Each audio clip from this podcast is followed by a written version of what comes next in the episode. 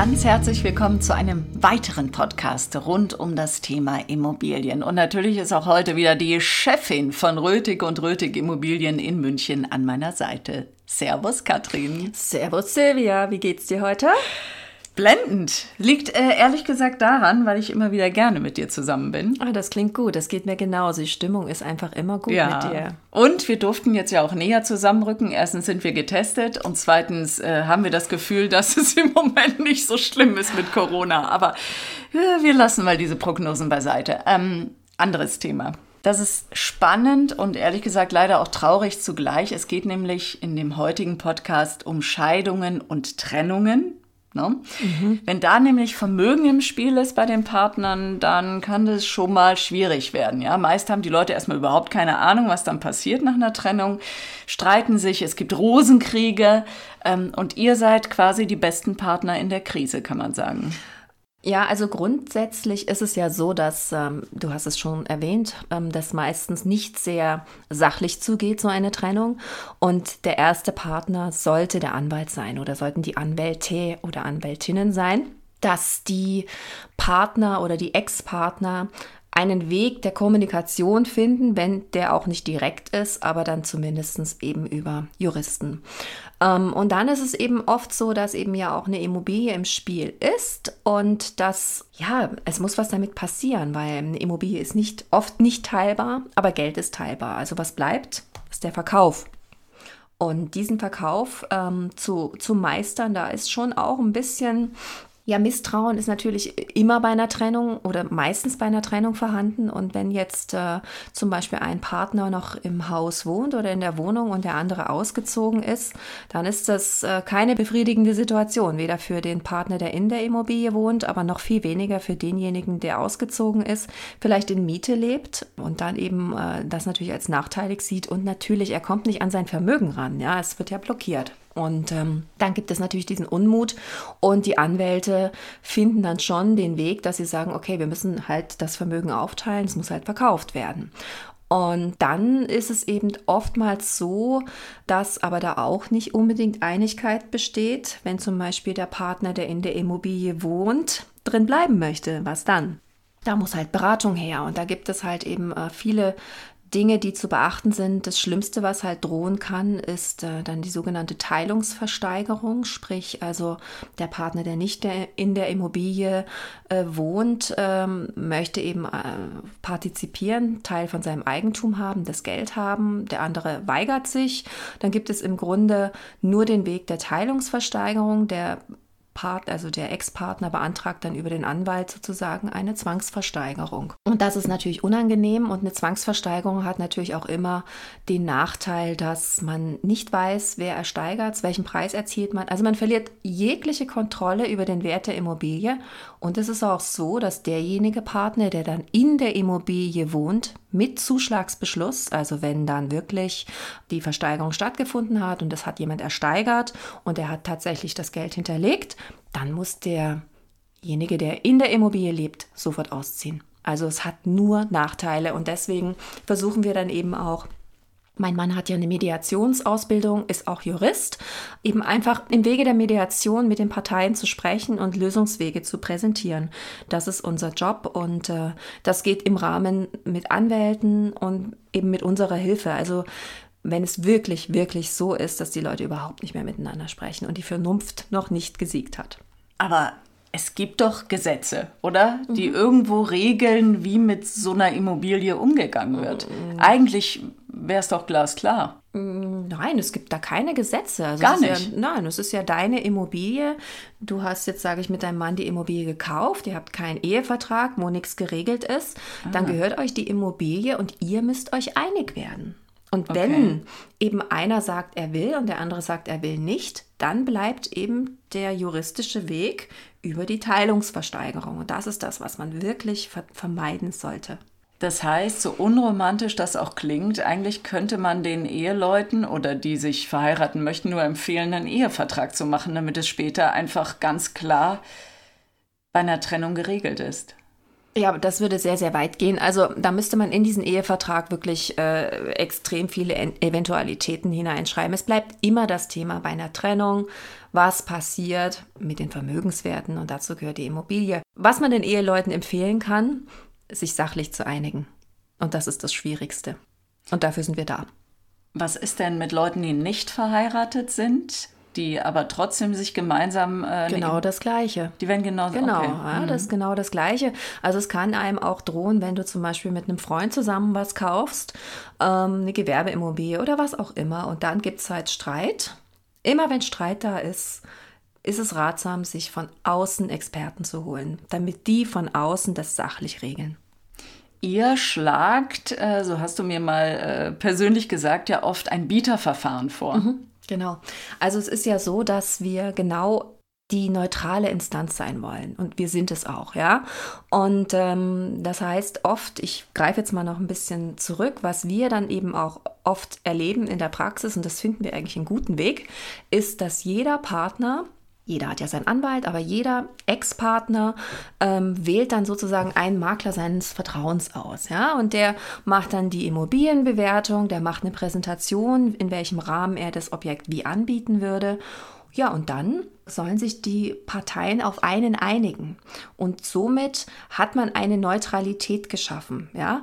Und äh, das ist ganz wichtig, damit auch der Partner, dessen Makler hier nicht zum Zuge kam, mitentschieden hat und auch von dem Weg, den der Makler oder das Unternehmen geht, überzeugt ist. Es geht ja hier nur um die Sache, es geht nur um den maximalen Erfolg, nämlich bestmöglich zu verkaufen, sodass jeder äh, sagt, okay, das war jetzt in Ordnung für mich und ich kann jetzt mit der Sache abschließen. Also das ist ganz, ganz wichtig. Und äh, was ist dann am transparentesten für, für einen Verkauf? Also ich meine, dann würde ich schon sagen, dann ist ein Bieterverfahren wirklich das Beste, weil das zeigt tatsächlich, dass man den Markt scannt und dass man die besten Angebote einholt. Mehr ist nicht zu haben und auch die breiteste Vermarktung macht. Bei einem Bieterverfahren geht es eben nicht nur um die Kundendatenbank, sondern es wird alles, was geht, wird gemacht. Es werden Exposés verteilt, es werden Flyer verteilt, es wird Printwerbung, Social-Media-Werbung fürs Objekt gemacht, es wird natürlich in alle Portale eingespielt. Das heißt, wir scannen den Markt und am Ende des Tages kommt raus, das ist der Marktwert, der ist transparent, der ist neutral, nehmt ihr die Gebote an oder nicht. Und deswegen ist das Bieterverfahren gerade in solchen Verfahren, wo Misstrauen da ist, nochmal ein Grund mehr, damit zu arbeiten. Das heißt, so eine Sache bei euch wäre abgeschlossen, wenn beide Ex-Partner dem Gebot zustimmen. Unbedingt, weil äh, im Grundstücksgeschäftsbereich in Deutschland gilt das notarielle Beurkundungsgesetz. Und das setzt voraus, dass erstens beide zugestimmt haben. Sie müssen nicht zusammen zum Notar gehen, sie können das auch getrennt machen, aber beide notariell den Kaufvertrag beurkundet haben, inklusive dem Käufer. Erst dann ist das Rechtsgeschäft wirksam. Ich bin jetzt mal davon ausgegangen, dass unsere Podcast-Zuhörerinnen und Zuhörer auch den Podcast über das Bieterverfahren gehört haben. Falls nicht, kannst du noch mal ganz kurz erklären, was das genau ist? Das zeichnet euch ja auch als Immobilienbüro aus. Ja, das Bieterverfahren haben wir entwickelt über jetzt äh, nun fast 20 Jahre. Wir haben jetzt mittlerweile 800 Verfahren abgeschlossen und das Bieterverfahren ist gibt es natürlich in vielen Bereichen, aber wir haben jetzt, sagen wir mal, unseren Stempel drauf gedrückt, weil wir unser eigenes Bieterverfahren entwickelt haben, aufgrund unserer Erfahrung. Das heißt also, ich habe es ja vorhin schon mal kurz angerissen, es geht darum, den Markt zu scannen, was ist der bestmögliche Preis. Welcher Preis wird, welcher höchste Preis wird für diese Immobilie bezahlt? Und ähm, das ist das Ziel der Übung sozusagen, wirklich rauszubekommen, nicht einfach nur einen Preis festzulegen, okay, ähm, die Wohnung ist jetzt eine Million wert, ähm, dann inserieren wir sie für eine Wohnung und gucken mal, was passiert. Und dann kommen Angebote, die meistens nach unten gehen, sondern wir sagen, natürlich machen wir eine realistische Preisermittlung, aber wir sagen, okay, ähnlich, aber nur ähnlich, angelegt an eine Auktion legen wir einen Startpreis fest, der natürlich interessant ist und günstiger ist als das, was äh, wir ermittelt haben, reißen die Türen auf, haben viele Interessenten, also sehr, sehr viel Aufmerksamkeit über äh, Kundenkartei, Datenbank, Portale, all das, was ich schon beschrieben habe, machen dann viele Besichtigungen und dann kommen die Angebote und dann hat man wirklich schwarz-weiß auf dem Tisch. Das ist die Immobilie wert und man reißt natürlich, äh, also wir erreichen wirklich immer höhere Preise als unsere Bewertungen. Und das ist, äh, das zeigt eben auch, dass es sonst so schwierig ist, wenn man mit einem sogenannten Festpreis in so ein Verfahren geht, ähm, wirklich den Marktwert auf dem Tisch zu bekommen. Und das äh, es zeigt das Bieterverfahren, es ist neutral, es ist ehrlich und ich finde auch letztlich oftmals oder ab und zu kommen mal so Einwände von Käufern, ja, das ist nicht transparent. Na, also was Transparenteres gibt es ja gar nicht. Wenn ich mir überlege, ich gehe jetzt in eine Immobilie und der Verkäufer sagt, ich will zwei Millionen dann kannst du dir als Käufer überlegen, mache ich oder mache ich nicht oder mache ein Angebot oder auch nicht. Aber in dem Moment sagt der Käufer, was er will und ich muss ja oder nein sagen. Wenn ich ein Bieterverfahren äh, mache und ich als Käufer dort ein Gebot abgeben darf, dann mache ich den Preis, dann bewerte ich die Immobilie, dann schaue ich und kümmere mich darum, ähm, was ist diese Immobilie wert, was ist sie tatsächlich wert. Es gibt Vergleichsangebote, dann kann ich halt schauen, muss ich das renovieren, muss ich dieses renovieren und äh, kann mir dann schon einen Preis entwickeln und gebe dieses Gebot ab. Das ist doch viel ehrlicher und transparenter als ein Verfahren, wo mir einer einfach sagt, das kostet jetzt mal zwei Millionen, friss oder stirb. Also deswegen, also Leute, keine Angst vor dem Bieterverfahren, gerade ihr Käufer. Ihr entwickelt ein Marktgefühl und ihr wisst dann auch, selbst wenn es bei dem Verfahren nicht klappt und ihr schaut eine andere Wohnung an, nee, das ist es wert oder eben auch nicht. Also es macht eher klüger als alles andere.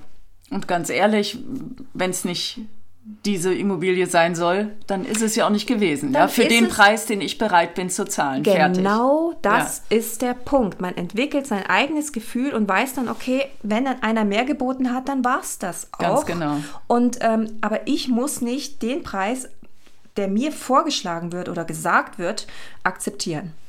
Klingt als tatsächlich beste Lösung für Partner, die sich auch trennen. Und äh, generell genau. sowieso für Menschen, die verkaufen wollen. Richtig, ja. ist es. Es ist wirklich äh, ein Verfahren, was natürlich sehr, sehr viel Arbeit macht, weil man einfach mit sehr vielen Leuten zu tun hat und sehr viel im Vorfeld zu tun hat. Aber für den Verkauf einer Immobilie ist es das transparenteste und auch fairste Verfahren. Also ich lerne ja nie aus, ne? Rötig und Rötig, ihr seid ja nicht normale Maklerinnen und Makler, ihr seid auch noch Mediatoren. Ihr habt das Bieterverfahren quasi ins Leben gerufen. Unser Bieterverfahren. Das Bieterverfahren gibt es schon, aber unser Bieterverfahren haben Eure wir versucht, mhm. ähm, wirklich so zu perfektionieren, dass auch jeder damit klarkommt und eben auch transparent zu machen, weil das ist die große Angst der Leute. Huch, Hilfe, jetzt biete ich vielleicht zu viel oder zu wenig. Ähm, und äh, da nehmen wir die Leute an die Hand. Und ich glaube tatsächlich, dass es wirklich sehr transparent und sehr fair ist. Und ja, und wir machen es einfach gerne. Jetzt möchten wir natürlich an dieser Stelle hoffen, dass es keine Scheidungen gibt, dass sich alle Menschen gern haben. Aber sollte es dennoch dazu kommen, haben wir wichtige Tipps von Katrin Rötig bekommen in diesem Podcast. Ich danke dir ganz herzlich dafür. Ich danke dir, liebe Silvia. Wie immer ein Vergnügen. Du stellst immer so gute Fragen, so Ach. lebensnah. Und ich glaube, das ist ja auch das, was die Zuhörer und Zuhörerinnen am meisten interessiert, sind ja immer die Sachen, die einen persönlich auch umtreiben. Und wenn man da mit jemandem spricht, der das, diese Perspektive hat, dann glaube ich, kommen da auch ganz gute Gespräche zustande.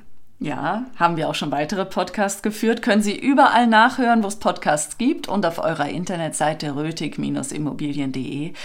Und ich würde ja persönlich vorschlagen, immer den Newsletter zu abonnieren. Da wird mhm. man auch nicht zugemüllt Nein, mit Spams. Da kommt nur nicht. das Wichtigste rüber. Und vielen Dank für die tollen Gespräche. Ja, vielen Dank dir, liebe Silvia. Vielen Dank, liebe Zuhörer und Zuhörerinnen. Also, wenn Sie Fragen haben, jederzeit gerne an uns. Und wir freuen uns auf die nächsten Podcast-Folgen und auf alles, was noch kommt. Und ich wünsche allen eine gute Zeit. Und Trennung muss ja nicht immer nur negativ sein. Die Frage ist ja, wie geht man damit um?